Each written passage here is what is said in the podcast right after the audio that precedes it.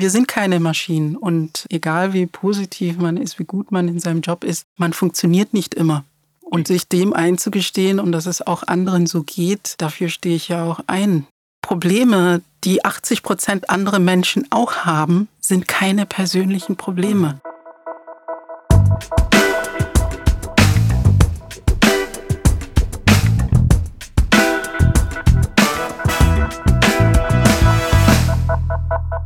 Hi und herzlich willkommen bei Network, dem Podcast von LinkedIn. Mein Name ist Friedemann Karik. In dieser Staffel von Network spreche ich mit sogenannten Changemakern. Das sind ganz besondere Menschen, die sich aktiv für einen Wandel einsetzen. Unsere sieben Changemaker wollen die Arbeitswelt besser machen, also inklusiver, diverser und fairer und vielleicht auch ein kleines bisschen sinnvoller. Für viel zu viele Menschen bedeutet Arbeiten auch die Frage, ob sie überhaupt so akzeptiert werden, wie sie sind. Sie passen sich an, so gut es geht, aber ihre Hautfarbe, ihren Glauben, ihre sexuelle Orientierung können und wollen sie nicht ändern.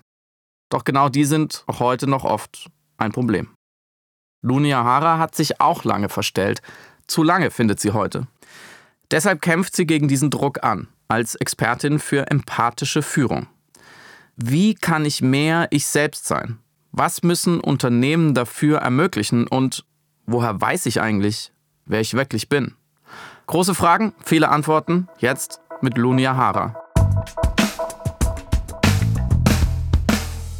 Es ist, klingt immer so einfach, sei du selbst. Ja, wer soll ich denn sonst sein? Und besonders im Job natürlich, sei du selbst. Ähm, aber ich glaube, wir alle wissen, es kann auch wirklich brutal schwer sein, erstmal rauszufinden, wer man ist und das dann noch in der Welt sozusagen durchzusetzen, auch manchmal gegen Widerstände.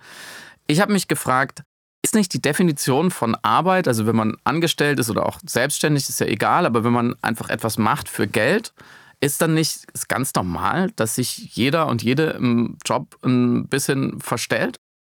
Mm, ja, bis zum gewissen Grad schon. Und es wird auch bis zum gewissen Grad, glaube ich, erwartet, weil ja oft sagt so, hier, wir sind ja auf Arbeit oder ähm, wir sind professionell, es mhm. wird eine bestimmte Uniform oder Kleidung erwartet für bestimmte Positionen oder Berufe. Ich glaube, dass wir es ein Stück weit so angenommen haben. Die Frage ist ja, muss es so sein? Mhm. Nur weil wir es jetzt über äh, Jahrzehnte, Jahrhunderte so gemacht haben. Und ich bin der Meinung, die Welt verändert sich, Gesellschaften, Kulturen, Menschen verändern sich. Und dann können wir natürlich auch diese mhm. Themen hinterfragen im beruflichen Umfeld. Mhm. Müssen wir uns weiterhin noch verstellen? Ist das wirklich notwendig? Ist diese Trennung vom privaten Ich und beruflichem Ich notwendig? Funktioniert das überhaupt? Mhm. Ich glaube nämlich nicht, dass es wirklich richtig funktioniert. Oder wenn, dann zu Lasten irgendwas anderem, was man von sich selbst aufgibt. Da sind wir schon am ersten interessanten Punkt, weil der Ursprung dieses Verstellens oder auch dieses Anspruchs vielleicht von einem Unternehmen, das sagt, hey, ich bezahle euch Geld für die Zeit, also macht ihr, was ich will, ähm, ist ja, dass man denkt, die Leute werden produktiver wenn sie ihr privates Ich oder ihre Identität zu Hause lassen und wie so ein Arbeitsanzug sich was anderes anziehen. Und du glaubst aber, eigentlich wären die Leute produktiver, wenn sie mehr sie selbst wären, oder? Ja, also ich meine, ich, ich muss natürlich dazu sagen, ich spreche jetzt aus Erfahrung aus meinem Arbeitsbereich. Mhm. Ja, ich wüsste jetzt nicht, wie es bei anderen ist, aber ich würde sagen, ja, wir werden dadurch produktiver, weil unsere Energie nicht in diesem Verstellen reinfließt. Das mhm. kostet ja auch Kraft. Mhm. Ja, je nachdem, wie man veranlagt ist. Natürlich gibt es Leute, die ähm, zack, ich mache, was gefordert ist und es funktioniert. Und es gibt aber wiederum ganz viele Leute, denen das schwerfällt, die sich das nämlich anpassen können. Und da fließt dann viel Kraft rein in diesem Verstellen. Und mhm. außerdem ähm, das andere, was oft verkannt wird, dass es zu Kommunikationsproblemen führt. Mhm. Ja, also nonverbale Kommunikationsprobleme. Du kannst dich natürlich bis zu einem bestimmten Punkt verstellen. Aber wenn wir jeden Tag acht Stunden zusammenarbeiten und ich dich vielleicht auch ähm, mehr sehe als irgendwie meine eigene Familie, lerne ich dich natürlich immer mehr kennen. Und dann kann es passieren, dass da eine Diskrepanz entsteht zwischen mhm. dem, was du vorgibst und aber das, was ich vielleicht sehe, in dem, wie du Dinge tust, sagst. Ähm, und ich glaube, das wird halt verkannt. Ja, und das ist zum Beispiel auch etwas, wo ich Führungskräften immer dazu rate, offener zu sein. Ja, gutes Beispiel, das kennt ja jeder. Wie oft lassen wir uns über unsere Führungskräfte aus? Mhm. Dass wir immer im Team gemeinsam analysieren, warum ist er jetzt so schlecht drauf? Mhm. Statt dass er sagt, warum er jetzt heute schlecht drauf ist, kann ja passieren, fangen an, die Mitarbeiter untereinander zu analysieren, was könnte es sein, was der Chef hat. Und das ist eigentlich eine Ablenkung, weil als Chef oder Chefin möchtest du ja, dass die Mitarbeiter eigentlich arbeiten und sich auf die Arbeit konzentrieren und sich nicht Gedanken machen, was jetzt mit mir los ist, weil sie mich nicht einordnen können. Und das sind so die Störungen, die verursachen, wo ich sage, ja, selbst wenn ich es vorhalte, ich habe ein Team von 15 Leuten, wenn die 15 Leute sich mal eine Stunde zusammensetzen und sich vornehmen, wir analysieren jetzt mal die Frau Hara, mhm. ähm, kommen die wahrscheinlich ganz schnell zu ganz vielen Punkten über mich gemeinsam als Team, als ich es mir überhaupt vorstellen kann. Mhm. Das ist einfach normal. Und dem muss man sich einfach bewusst sein, dass es nicht viel bringt, sich zu verstellen. Ja, Menschen sind ja auch einfach schlau auf eine manchmal sehr intuitive Art. Eben. Und das ist genau die Intuition, die lassen wir ähm, außen vor oder unterschätzen wir, selbst wenn wir es nicht benennen können, was los ist mit dem Gegenüber. Mhm. Wenn etwas nicht stimmt, dann spüren wir mhm. es. Und dieses Spüren, dass da irgendwas nicht stimmt, ich aber nicht sagen kann, was es ist, ist ja auch eine nonverbale Störung, die ich in anderen Menschen verursache. Und wozu? Stimmt, es kommt ja so oft vor, dass dann jemand sagt, ja, hier sind jetzt aber gerade schlechte Schwingungen. Ja. Genau. Ja. Weil man kann es nicht so richtig festmachen, aber man merkt schon, so es kann manchmal so ein Seufzer sein oder jemand geht einfach, ohne Tschüss zu sagen. Und sind so die ganz kleinen Dinge, über die man sich dann Gedanken macht. Ja, oder jemand ist unzufrieden, spricht es nicht aus, verlässt den Raum und ähm, die anderen geben sich nur Blicke und wissen, mhm. dass irgendwas nicht stimmt, aber es wird nicht ausgesprochen. Und auf der anderen Seite versucht ja jeder in so einem sozialen Kontext auch so ein bisschen gute Stimmung zu machen oder wie man auch so sagt, so, ähm, ja, das ist ja nicht unbedingt eine Lüge, aber so ein bisschen immer wieder zu suggerieren, hey, es ist alles okay, ich mag euch, es passt schon alles.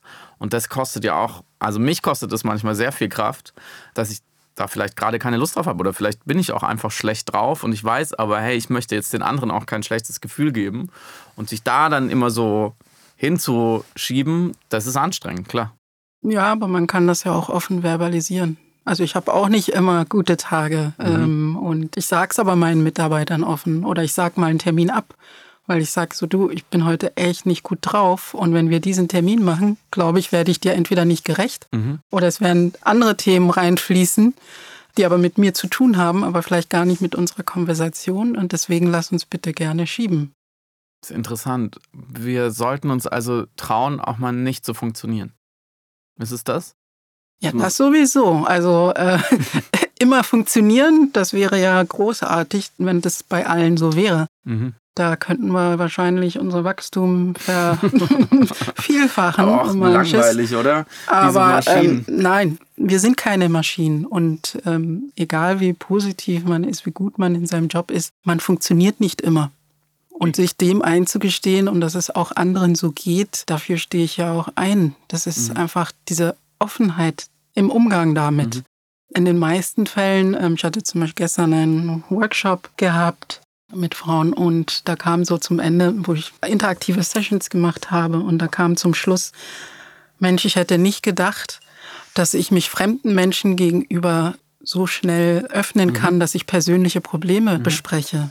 Ja, ähm, das fand ich interessant, weil das war natürlich auch von mir bewusst so gewollt, dass man in diesen Austausch geht, mhm. um voneinander zu lernen und auch festzustellen, ähm, ich bin gar nicht alleine mit mhm. meinen Problemen. Und ich habe der Frau auch geantwortet, Probleme, die 80 Prozent andere Menschen auch haben, sind keine persönlichen Probleme. Mhm.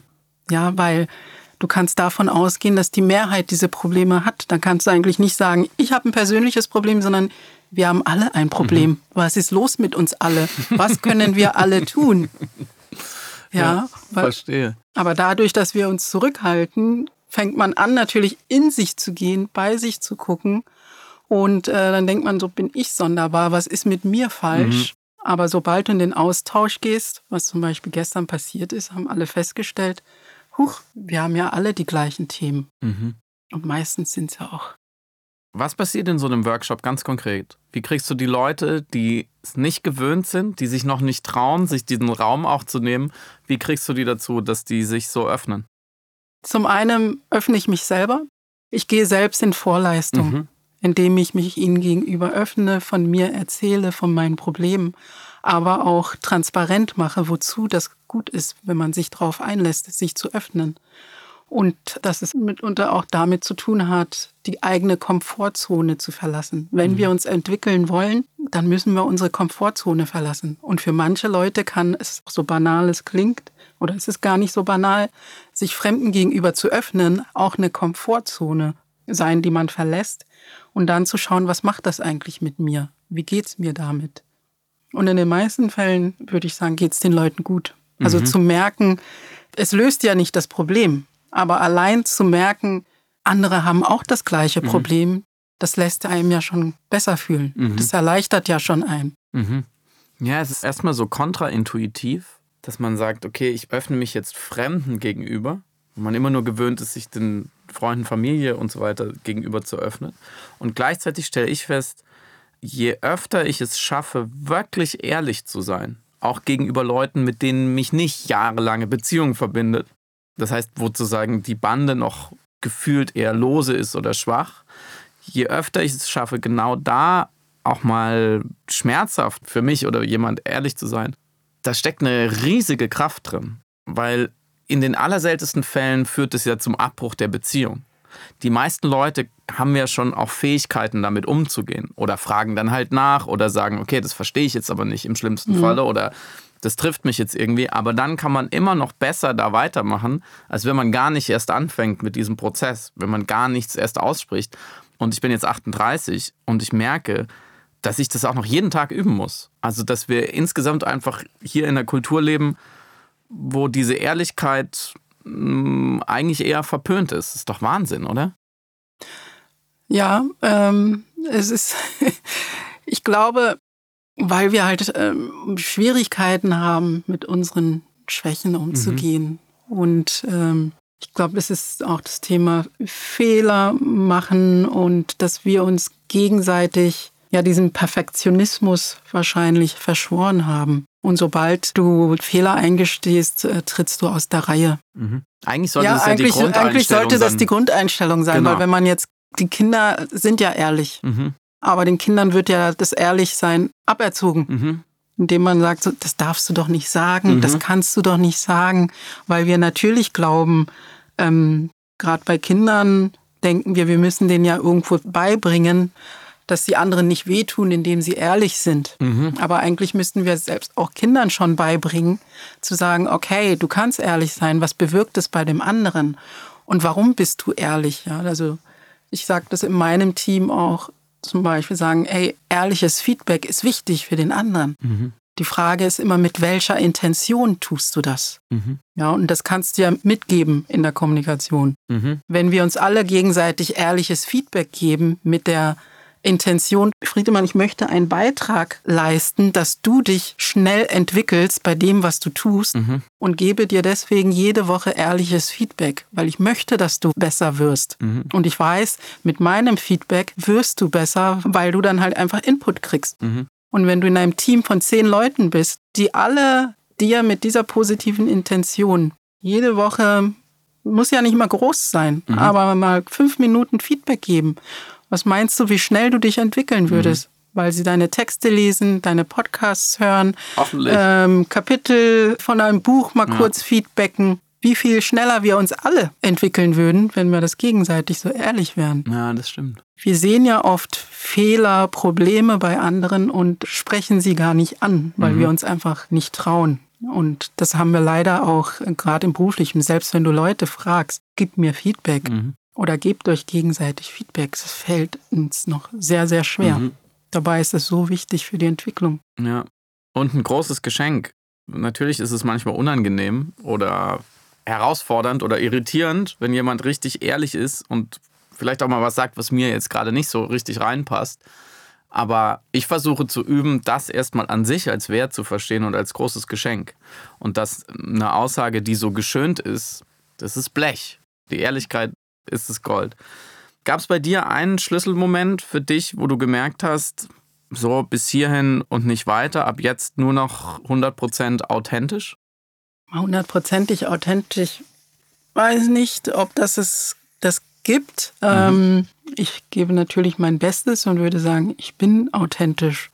Aber ähm, in meiner Funktion als Führungskraft muss ich halt zum Beispiel auch Informationen zurückhalten mhm. in manchen Situationen. Ja, äh, weil es einfach die Rolle ähm, mit sich bringt, so aus der Funktion heraus. Mhm. Oder es würde ja immer bedeuten, ich sage jedes Mal, aber ich kann ja auch annehmen, so du machst einen Entwicklungsschritt, ich erkenne Dinge ja. bei dir, wo ich aber weiß, es bringt dir nichts, wenn ich dir das jetzt sage, sondern mach das erst in drei ja. Monaten. Ganz selbstkritisch, ganz ehrlich gesagt, wo stehst du für dich selber in dieser Entwicklung? Wie viel offener möchtest du noch werden?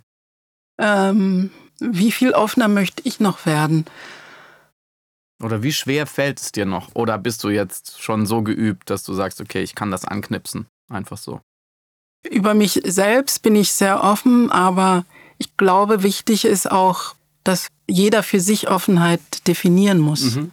Ja, ich bin ja sehr offen und ähm, Leute sagen es mir auch, ähm, wenn es zum Beispiel darum geht, über meine Schwächen zu sprechen, mhm. wie ich ja vorhin eingangs gesagt habe, über meine Schwächen zu sprechen oder persönlichen Probleme, von denen ich weiß, andere haben sie auch, dann ist es für mich nichts, was ich zurückhalten muss. Mhm. Ja, wenn ich sage, hey, ich hatte irgendwie mal Probleme mit meinem Körper, mich so anzunehmen, wie ich bin, mhm. kann ich davon ausgehen, das geht vielen anderen mhm. auch so dann können andere sagen, okay, das ist Offenheit, aber für mich ist es, äh, so, es ist nichts Persönliches. Ja, mhm. natürlich geht es um mich, aber es ist nichts Persönliches. Ich differenziere, dass ich für mich entschieden habe, was sind die Themen, über die ich offen bin. Mhm. Und es gibt Themen, wo ich sage, da möchte ich nicht offen drüber sprechen, mhm.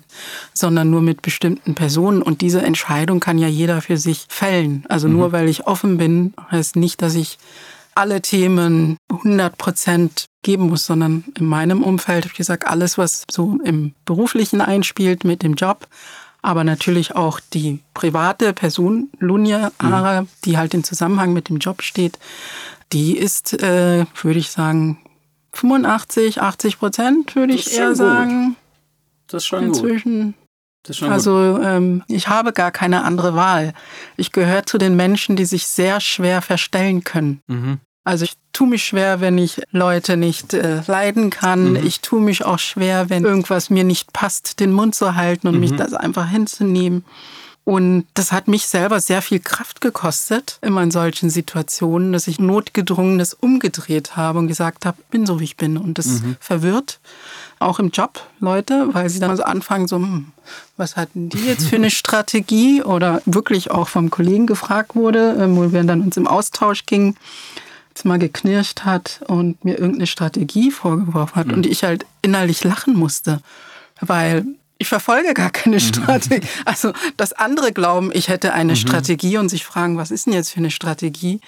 Ähm, ich aber gar keine Strategie habe, weil mhm. ich einfach nur ich bin. Mhm. Ja, und ich glaube, dass es für manche, die vielleicht diese Erfahrung nicht gemacht haben, dass es vielleicht auch befremdend sein kann im Arbeitskontext. Das glaube ich schon. Mhm. Aber ich bin da eigentlich nur ich selbst. Und es ist auch nicht sehr viel anders von der Lunja, die man dann vielleicht privat treffen würde. Was sind die Tabuthemen, wo du nicht diese Offenheit pflegst, die du eben angesprochen hast?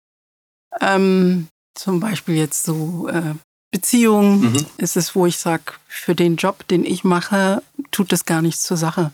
Ja, es bringt keinen Mehrwert für meine Position als Führungskraft oder für die öffentliche Arbeit, die ich leiste, für die Artikel, die ich schreibe, für die Workshops, mhm. die ich gebe oder ähm, wo ich Vorträge halte, wie es um meine Beziehung steht mhm. beispielsweise.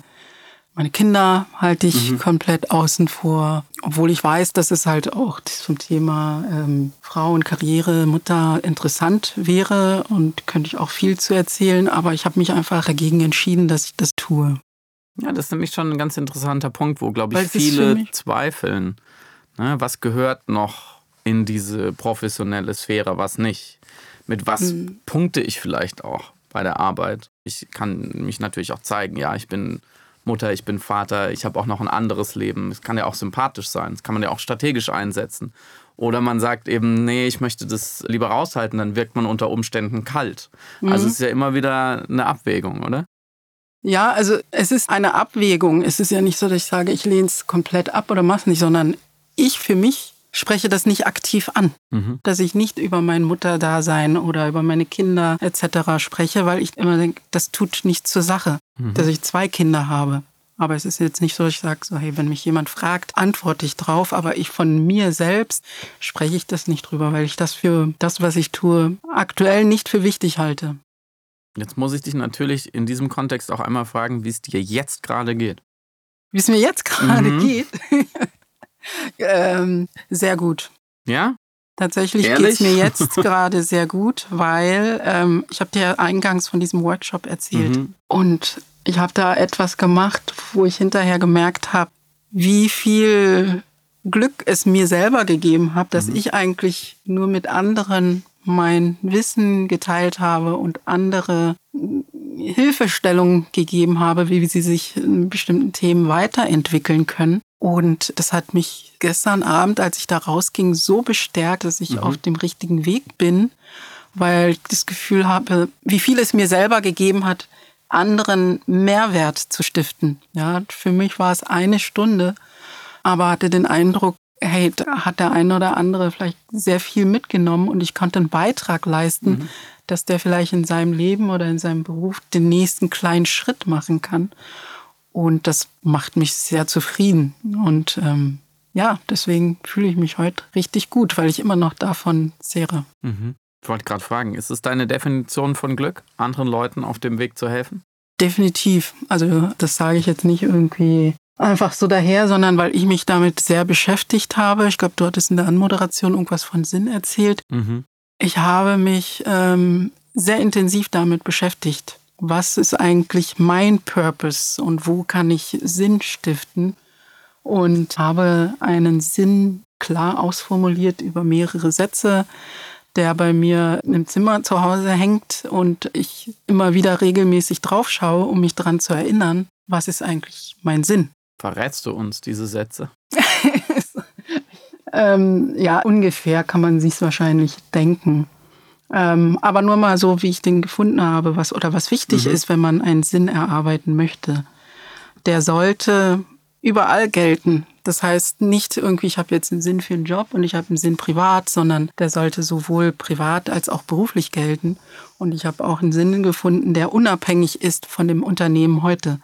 Ich könnte mit meinem Sinn in jeder Branche, in jeder Firma arbeiten und könnte dem nachgehen, was ich tun will. Mhm sofern man mich lässt. Ja, und wenn man mich nicht lässt, kann ich natürlich sagen, okay, hier kannst du deinen Sinn nicht ausleben, also musst du woanders hin. Mhm. Aber der ist für mich so formuliert, dass es eigentlich überall einsetzbar ist. Wie lange hast du gebraucht, den zu formulieren? War das ein sehr langer Prozess oder ging es dann eher schnell, weil du schon so weit warst? Nee, das war ein langer Prozess. Weil das klingt immer so einfach, aber wenn man wirklich anfängt, so ins Detail zu gehen, was ist es wirklich, was mich ausmacht, was mir Spaß macht und was mir Zufriedenheit verschafft, mhm. wenn ich es tue. Oft haben wir das schon in uns, davon bin ich überzeugt. Nur das halt äh, rauszuschleifen, mhm. sage ich mal, hervorzuholen, das ist ein längerer Prozess. Und man kommt manchmal auch auf falsche Fährten und denkt, ah, das könnte es sein. Und mhm. dann merkt man so, hm, so richtig 100 Prozent fühlt es sich noch nicht. Ähm, also ich habe auf jeden Fall mehrere Wochen, vielleicht sogar Monate mhm. gebraucht, bis ich irgendwann etwas hatte, wo ich sagte, ja, genau, das ist es. Mhm. Und fühle mich wohl mit. Und selbst wenn ich es heute noch lese, sage ich mir jedes Mal, das passt. Also es ist stabil. Es ist stabil. Verändert sich auch nicht mehr. Nein, das verändert sich nicht mehr. Und danach richte ich alles aus. Herzlichen Glückwunsch, weil ich glaube, das ist etwas, was viele von uns oder überhaupt generell Menschen teilweise ihr ganzes Leben lang suchen und nicht auf den einen Punkt kommen. Oder? Weil wie erlebst du so die Leute in deinen Workshops? Hm. Wie viele davon haben diesen festen Sinn schon gefunden? Nicht viele. Viele haben Ziele, aber nicht den Sinn. Und das ist einfach zwei unterschiedliche Themen. Wie komme ich drauf auf den Sinn? wie kommt man auf den Sinn? Ähm, zum einen muss man erstmal das auch wollen, glaube ich. Wie kam ich denn selber dazu?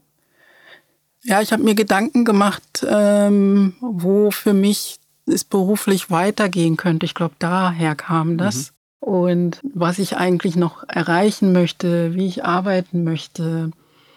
Und dann fängt man natürlich an zu gucken, gehst du jetzt in eine NGO, machst jetzt das, weil das ist immer das Naheliegendste. Ich will ja was Gutes tun und deswegen. Ich habe mal für die Bundeszentrale für gesundheitliche Aufklärung mhm. gearbeitet und habe dort die Kampagne zum Welt-Aids-Tag. Und das war bisher, muss ich sagen, ähm, in meiner ganzen beruflichen Laufbahn war ich am zufriedensten. Mhm. Nicht, weil ich besonders viel verdient habe, sondern weil ich das Gefühl hatte, ich verdiene mein Geld damit, dass ich etwas Sinnvolles tue, mhm. äh, indem ich Leute unterstütze, Menschen zum HIV aufzuklären, aber halt auch dafür zu sorgen, dass Stigmatisierung für ähm, HIV-Kranke weniger wird. Mhm. Und es hat sich richtig, richtig gut angefühlt. Und als ich in diesem Prozess war, habe ich auch wieder dran gedacht, wann warst du mal richtig zufrieden? Ja, also inhaltlich gab es andere Jobs, wo ich sage, würde ich wieder machen, aber mhm. Zufriedenheit war das das. Dann aber fragt man sich natürlich, geht man jetzt wieder zurück mhm. in so einen Bereich? Ich wollte aber die Expertisen, die ich habe, ja auch nicht einfach so wegschmeißen. Mhm. Und so bin ich eigentlich dahin gekommen, dass ich dann irgendwann für mich gesagt habe, okay, du könntest jetzt woanders hingehen und andere Leute unterstützen oder gehst du wieder zurück und versuchst etwas zu verändern, mhm. weil du sagst, Leute, wir müssen anders zusammenarbeiten. Und ich habe gesagt, ich gehe wieder zurück arbeite aber eher dran, mit Dinge zu verändern, statt mhm. es einfach hinzunehmen und darauf zu warten, dass es sich von sich selbst ändert. Mhm. Was müssen Unternehmen als erstes tun in Sachen empathischerer Führungskultur? Was sind die größten Hürden, die du so siehst? Die größte Hürde, die ich sehe, ist zum einen, dass man erstmal abwartet, nichts tut. Mhm ähm, über Empathie und emotionale Intelligenz liest und weiß, dass es eigentlich was bringt und der Skill der Zukunft ist, mhm. aber man trotzdem nichts tut, mhm. nicht entscheidet zu sagen, okay, wir wollen uns in diese Richtung bewegen. Es gibt ja auch schon gute Beispiele von großen Konzernen, die das ja schon versuchen, äh, unternehmensweit einzubinden. Mhm. Und ja, also das heißt, bei den Entscheidern mhm. muss ja erst diese Entscheidung getroffen werden, mhm. dass man da hingehen will. Warum tun sie es nicht? Ich glaube, die Macht dessen wird verkannt, welche Probleme Empathie lösen kann, mhm. aus meiner Sicht. Ich beschäftige mich bewusst mit Empathie oder empathische Führung. Äh, übrigens wird es bei mir oft verwechselt, dass Leute immer so denken, so, ah, die Expertin für Diversität und ich muss immer mhm. korrigieren und sagen so, nein, ich bin Expertin für empathische Führung. Aber natürlich beschäftige ich mich auch mit Diversität, weil das halt für mich aus zusammenhängt. Nur sehe ich Empathie als die Wurzel, die angegangen werden muss. Und wenn wir Empathie lösen, bin ich überzeugt, dass sich alle anderen Probleme auch mhm. mitlösen. Diversität. Oder wenn es um den kulturellen Aspekt der Agilität geht, würde sich ja auch mitlösen. Mhm. Und deswegen war für mich wichtig zu sagen, ich möchte lieber an der Wurzel anpacken, beschäftige mich Empathie. Mhm. Weil auch beim Diversität geht es ja auch darum, die Bereitschaft zu haben, sich in andere reinversetzen zu können und zu verstehen und äh, auch bei der Lösung deren Probleme zur Unterstützung. Mhm. Ja, das heißt Mitgefühl. Und wenn ich die Empathie nicht ausreichend aufbringen kann, dann werde ich das ja auch nicht tun. Mhm. Ja, wir müssen nicht die Probleme aller Leute kennen. Kenne ich auch nicht. Aber mhm. es reicht ja zu sagen, du, ich sehe dich und ich sehe dein Problem und ich möchte dich unterstützen. Mhm. Deswegen erzähle mir, was los ist, damit ich verstehe und ich dann unterstützen kann. Mhm. Allein das würde ja reichen. Aber selbst da machen viele ja zu, dass die ja nicht mal bereit sind zu sagen, ich möchte dir zuhören, mhm. um von dir zu lernen, um zu verstehen, damit ich Teil der Lösung sein kann. Und das kann ein ganzes Unternehmen lernen. Also ich drück's mal bewusst simpel aus. Es ist wie eine neue Software und dann gibt es Schulungen und dann kann man dieses Instrument anwenden. Und klar, manche brauchen ein bisschen länger und manche sind ein bisschen talentierter, aber im Endeffekt ist es was, was ich kulturell verordnen kann. Was ein ganzes Unternehmen lernen kann. Es ist, glaube ich, eine Kultur, die ich für ein Unternehmen definieren kann. Und natürlich braucht es nachher Schulungen, Trainings, gibt es bereits. Und natürlich sind die Menschen im Unternehmen alle auf unterschiedlichen Ebenen. Es wird welche geben wie ich, die da schon sehr weit sind und einfach nur Hurra schreien mhm. und sagen, das wollte ich schon immer mhm. und unterstütze. Und es wird welche geben, die da vielleicht ganz, ganz am Anfang stehen. Aber das ist natürlich nichts, wo du sagst, wir haben jetzt ein Tool und ähm, das lernen jetzt, machen alle vier Wochen Training und dann sind wir da. Also das ist ein kultureller Prozess. Aber was Unternehmen machen können, ist zumindest auf Positionen, die auf eine Kultur einzahlen und die auf eine Gruppe von Mitarbeitern einwirken können, zum Beispiel jetzt die Führungskräfte, da gezielt nach Leuten zu suchen, die Empathie schon können mhm. oder bereits empathisch sind, das kann jedes Unternehmen tun. Und das können sie jetzt auch schon tun. Oder dass man zumindest die Führungskräfte erstmal schult, dahingehend, um diesen Prozess zu starten. Mhm. Sprechen wir nochmal ein bisschen über dich, wenn du magst. Ich glaube, für die ziemlich große Frage, wer bin ich wirklich? Die kann man so ein bisschen aufteilen in kleinere Fragen. Und eine der kleineren Fragen lautet, woher komme ich? Oder woher kommst du? Und wir diskutieren seit ein paar Jahren sehr kontrovers auch, wer jetzt heute noch wen in welchem Kontext fragen sollte, kann, darf, woher kommst du? Wann diese Frage okay ist, vielleicht auch schön und wann sie nervt. Mhm. Welchen Umgang hast du mit der Frage für dich gefunden? Ah, das ist eine schwere Frage äh, und eine kontroverse Frage. Mhm. Zu Recht. Ich habe selber kein großes Problem mit der Frage, in Anführungszeichen, weil ich das ähm, verstehen kann. Ja, also es gibt auch Situationen, wo ich gerne fragen würde, weil ich einfach merke, so, oh, da scheint ja noch mal was anderes zu sein. Ähm, also deswegen so einfach aus dem reinen Aspekt der Neugier kann ich verstehen, warum diese Frage kommt. Aber ich verkneife sie mir, weil ich einfach weiß, was sie auslösen kann. Zum einen, dass man die zu oft hört, mhm. das nervt. Und dann kommt es auch darauf an. Manchmal kann ich auch differenzieren, wie ist das gemeint? Mhm. Ist es reine Neugier oder ist es, weil du mir jetzt absprichst, dass ich nicht von hier bin? Mhm. Ähm, das merkt man schon, je nachdem, wie man es betont oder wie man es sagt. Und ich halte sie für, ähm, ich finde dies indiskret. Mhm. Also ich würde nicht sagen unpassend, sondern ich finde sie indiskret, wenn wir uns gerade so treffen und du fragst mich, woher kommst du? Ja, ähm, in den meisten Fällen ist ja nicht das das Problem, weil wenn ich sage, so du, ähm, meine Eltern sind aus Sambia, dann geht's ja erst richtig los. Mhm. Weil keiner ist damit zufrieden, wenn ich sage, aus Sambia. Ah, Sambia, okay. Und dann fängt's, wieso, weshalb, warum ich hier bin. Und das in einem Smalltalk, wo man sich vielleicht gerade mal fünf Minuten, zehn Minuten kennt. Mhm. Ja, das heißt, es wird erwartet, dass ich meine Lebensgeschichte erzähle, jemanden, den ich gerade mal fünf Minuten kennengelernt habe und die Person weiß gar nicht mal.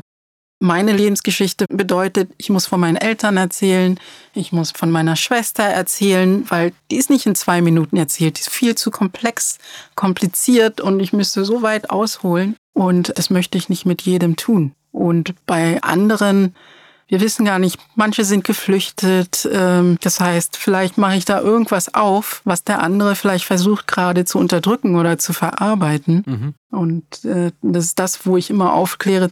Ich verbiete sie nicht. Ich sage nur, seid vorsichtig, wann ihr sie macht und wie, weil ähm, ihr könnt halt bei jemandem etwas verursachen, von dem ihr gar nicht wisst. Wir haben auch traumatisierte Leute, Mhm. Oder wir haben auch Leute, die gar keine Herkunft haben in dem Sinne. Sie sehen vielleicht anders aus, sind aber hier geboren, adoptiert und was sollen diese Leute darauf antworten? Mhm. Ja, das ist ja schon für manche schon ein Problem, dass sie nicht wissen, woher und dann mhm. werden sie dauernd drauf angesprochen. Und das muss uns einfach klar sein. Finde ich eine sehr gute Erklärung und auch das Wort indiskret fand ich sehr gut. Und ich stimme dir völlig zu es gibt einfach, glaube ich, sehr viele Leute, die nicht reflektiert haben, dass nur weil sie diese Frage relativ einfach beantworten können, andere damit nicht vielleicht was ganz anderes verbinden. Also wenn mich jemand fragt, wo ich herkomme, ich komme nicht aus Berlin, ich wohne in Berlin, wenn jemand fragt, wo ich ursprünglich herkomme, es in einem Satz sagen. Aber ich musste auch erstmal verstehen, dass wenn man diesen einen Satz nicht hat, dass es dann einfach auch anstrengend sein kann. Es ist anstrengend und das Anstrengende ist, dass die anderen ja gar nicht verstehen. Die wollen in dem Moment nur ihre eigene Neugier befriedigen mhm. und kommen dann mit Vergleichen. Naja, ich habe ja auch kein Problem damit zu sagen, wo ich herkomme. Ich bin aus Köln. Mhm. Naja, äh, schön für dich, dass es für dich so einfach ist. Und du kannst sagen, du bist aus Köln und keiner wird anfangen zu hinterfragen, aha, wie kamen denn deine Eltern damals nach Köln? Wieso? Ja. ja. Du hast sehr viel auch über dieses Thema nachgedacht und geschrieben, also auch über Herkunft generell und Heimat. Hast du jetzt sowas wie einen aktuellen Stand, dass du sagst, das würde ich dann erzählen, das ist jetzt mein Ergebnis, das ist meine Heimat oder meine Heimaten. Man darf ja natürlich auch mehrere haben. Oder ist es für dich immer wieder ein Prozess? Ähm, für mich ist das kein Prozess mehr. Es hat für mich lange gedauert, bis ich mit dem Thema Heimat Frieden geschlossen habe. Mhm. Ähm, das Problem in meiner Situation ist, ich bin mit zehn Jahren nach Deutschland gezogen und habe vorher in einem Dorf in Sambia gelebt. Dann wird dir natürlich die Heimat Deutschland schon allein von der Farbe her etc. aberkannt. Ähm, was aber die Leute in Deutschland nicht wissen, dass immer wenn ich in die Heimat gefahren bin, mir dort auch aberkannt wird.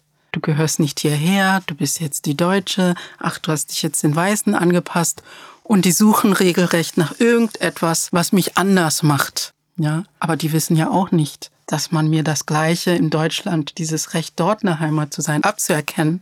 Das ist ja etwas, was nur ich mitkriege, dass ich eigentlich so diesen Luxus habe, zwei Ländern zu sein, aber beide Länder erkennen es mir ab, dass ich dazugehöre. Ja, und das ist ein ganz, ganz langer Prozess gewesen, wo ich immer auf der Suche war. Und du kriegst immer wieder die Frage, und wo gefällt's dir denn besser, hier oder dort? Wärst du denn besser dort geblieben? Ich sage, was ist das für eine bescheuerte Frage? Mhm.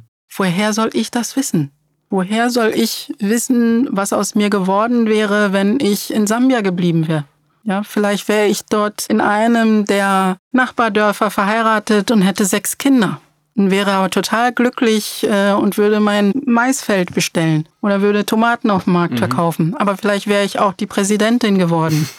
Ja, ja das, das, äh, das weiß ich doch nicht. Also woher soll ich sagen, was besser gewesen wäre? Ich habe mich auch damit immer wieder beschäftigt. Aber eigentlich war ich immer drauf gestoßen wurde. Mhm. Und ähm, vor einigen Jahren war ich mal auf einem Rückflug von Sambia nach Deutschland, wo ich wieder so auf dem Besuch war und hatte mal einen dieser seltenen Fälle, äh, dass man sich jemand mit mir unterhalten hat auf dem Flug.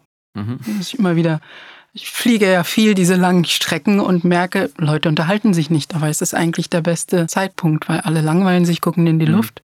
Da hatte ich eine ältere Dame aus Kanada, die mich angesprochen hat die schwätzte, sie war irgendwie in Kenia, dort drei Monate und mhm. erzählte von ihren Enkeln und jetzt fliegt sie wieder in ihre Heimat. Und irgendwann stoppte sie ihren Dialog und meinte so, und du? Wo fliegst du denn hin? Und ich weiß nicht warum. Ich bekam in dem Moment einen Kloß im Hals und konnte nicht antworten. Ja, und meinte so, entschuldige, ähm, ich kann nicht antworten, ich brauche mal einen Moment. Und hab da, äh, bin ich in mich gegangen und hab nachgedacht. Ähm, und irgendwann meinte ich dann zu ihr, weißt du was, ich komme von zu Hause und fliege nach Hause und habe da für mich entschieden, ich lasse es mir nicht mehr absprechen, was meine Heimat ist und wo ich mich besser fühle, sondern es ist beides mein Zuhause. Ich fühle mich in beiden Welten wohl und gut. Und beide Welten haben ihre Vor- und Nachteile. Mhm. Und ähm, es muss keiner verstehen. Und es wird niemanden auf der Welt geben, der das vielleicht versteht oder einige wenige, die das durchgemacht haben, was ich durchgemacht habe. Und es ist schwer für andere nachzuvollziehen, aber für mich funktioniert's und es muss nur für mich funktionieren. Also hast du dich entschieden, dass du dich nicht entscheiden und erklären musst. Genau. Mhm. Und fühlt sich das jetzt für dich wie, also es klingt so, als wäre dieser Moment ein großer Gewinn gewesen und alles, was danach gekommen ist. Diese Erkenntnis war für mich ein großer Gewinn, weil ich das ab dem Moment ganz anders draufgeschaut habe. Mhm. Ich zu sagen, warum muss ich immer sagen, also ich gesagt, ja, nee, hm, hast du schlechtes Gewissen, wenn du den Sambianern gegenüber sagst, ah, Deutschland ist meine Heimat und dann so, hm, dann ist doch gleich Sambia meine Heimat, rechtfertigt sich besser, weil da komme ich her. Ich sag so, nein, das sind beide meine Heimat. Zum Abschluss hätte ich gerne noch was Handfestes von dir sozusagen eine kurze Beratungsleistung für mich und für alle unsere HörerInnen. Mm, wenn jetzt jemand genau zugehört hat und vielleicht einmal oder mehrfach gedacht hat, ja, irgendwie erwischt, also was sie erzählt, stimmt alles, aber ich muss ehrlich zugeben, ob jetzt im Job oder worüber wir jetzt zuletzt gesprochen haben, eher so wirklich am Kern der Persönlichkeit. Ich komme nicht dahin, dass ich ich selbst sein kann. Ich traue mich nicht, ich traue mich nicht, das zu äußern. Vielleicht traue ich es nicht mal von mir selber zu sagen. Was denkst du sind einfache erste Schritte, um ja, diesen Weg zu beginnen, um mehr zu sich selbst zu bekommen? Oh Gott. ich weiß, noch eine schwere Frage zum Abschluss, aber da musst du jetzt durch. Gibt es die äh, überhaupt? Es gibt die und es gibt die, man muss es halt nur wollen. Ja, man muss es wollen. Ich habe es auch irgendwie irgendwann entscheiden müssen äh, und mich gefragt, wer bin ich eigentlich? Und dann kann man einfach anfangen mit ähm, Werten. Werte sind so sehr stark, die uns prägen und ähm, oft auch aus entweder so aus Familie, Erfahrung oder durch starke Situationen, die uns emotional bewegt haben. Mhm. Und daraus entsteht dann immer ein Wert, sei es negativ oder positiv. Ähm, ich habe das jetzt nicht äh, psychologisch hinterfragt, aber so erkläre ich es mir. Und da könnte man ja einmal anfangen, was sind so die Werte, die mir wichtig sind. Und sich selber zu kennen, ist auch ein Prozess. Also ich kann jetzt nicht sagen, so ab heute bin ich, sondern da muss man auch über einen längeren Zeitraum sich selber immer wieder hinterfragen.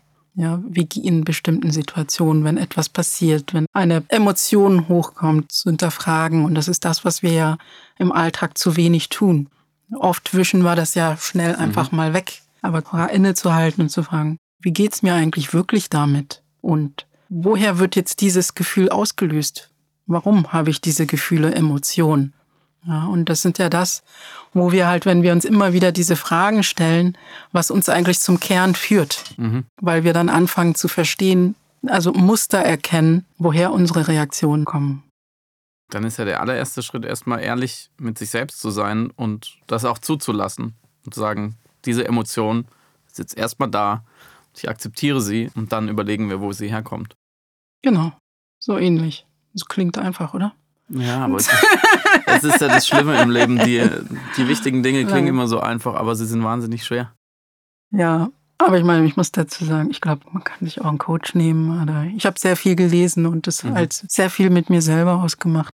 Einfach äh, auf der Suche nach sich selbst. Mhm. In jedem Buch irgendwie eine Zeile gesucht, wo man irgendwie eine kleine Antwort findet. Und irgendwann ist es ein Puzzle, was sich immer mehr zusammengesetzt hat. Sehr schönes Bild zum Abschluss. Bücher lesen hilft und natürlich Podcasts hören, zum Beispiel mit dir. Vielen Dank, Lunia Hara, für das tolle Gespräch. Danke dir für die Einladung. Hat mir sehr viel Spaß gemacht.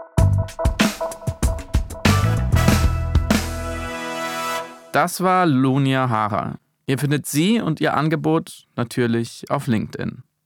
Aber jetzt zu euch. Wenn ihr eine Sache in der Arbeitswelt ändern könntet, was wäre das? Die Antworten auf diese Frage können so vielfältig ausfallen wie wir Menschen selbst. Aber meistens haben sie eins gemeinsam, den Wunsch, die Zukunft positiv zu gestalten. Habt ihr vielleicht Vorbilder, die euch zu bestimmten Themen inspirieren oder Ideen, wie die Arbeitswelt der Zukunft aussehen sollte? Teilt eure Gedanken mit dem Hashtag Conversations for Change auf LinkedIn. Wenn ihr Feedback, Vorschläge oder eine Frage für uns habt, dann schickt uns einfach eine E-Mail an network at linkedin.com. Network wie immer mit zwei T. Abonniert Network, teilt den Podcast mit euren Freundinnen, bewertet ihn und hinterlasst uns eine Rezension bei Apple Podcasts. Das hilft anderen dabei, den Podcast auch zu finden. Network ist ein Podcast von LinkedIn, produziert von Haus 1. Redaktion Susanne Klingner und Julia Rothas. Der Podcast wurde aufgenommen bei Plan 1. Schnitt und Sounddesign Joscha Grunewald.